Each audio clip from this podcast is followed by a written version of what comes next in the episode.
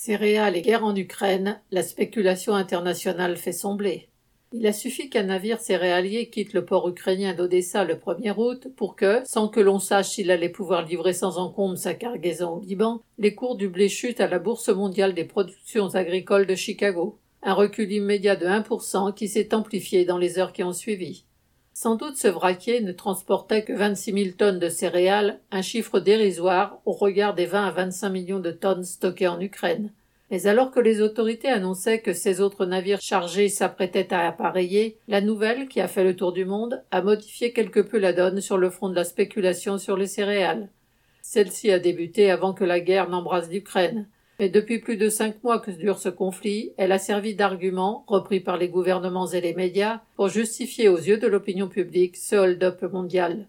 La reprise des exportations de blé, ukrainien mais aussi russe, prévue par l'accord d'Istanbul signé par la Russie et l'Ukraine sous l'égide de la Turquie et de l'ONU, sera-t-elle durable? Personne n'en sait rien. Car même si les belligérants y trouvent pour l'instant un intérêt économique et diplomatique, leurs objectifs militaires peuvent les remettre en question.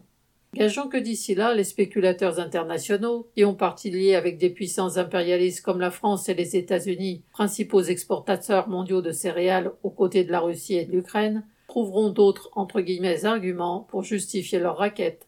PL.